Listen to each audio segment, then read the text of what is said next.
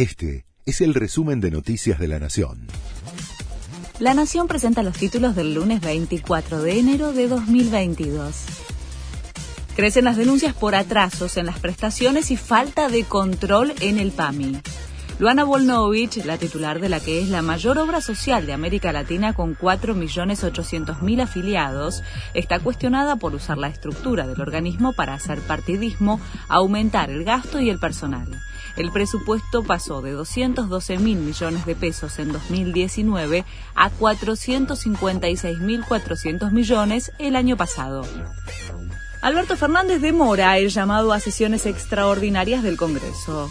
Está postergado para el martes, con un temario aún por definirse, pero que contendría la reforma del Consejo de la Magistratura, un eventual acuerdo con el FMI y una serie de iniciativas económicas. Las sesiones serán desde el primero al 28 de febrero.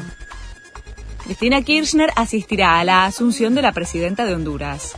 Será la primera misión oficial en el exterior luego de más de dos años de mandato. Xiomara Castro tomará posesión del cargo el 27 de enero. La viceargentina compartirá ceremonia con su par estadounidense Kamala Harris. Comienza la venta de entradas para Argentina-Colombia por las eliminatorias.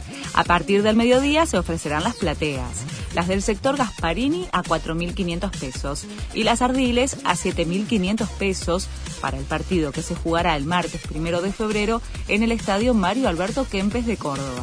Mañana, también desde las 12, se venderán las populares a 2.000 pesos en la plataforma autoentrada.com.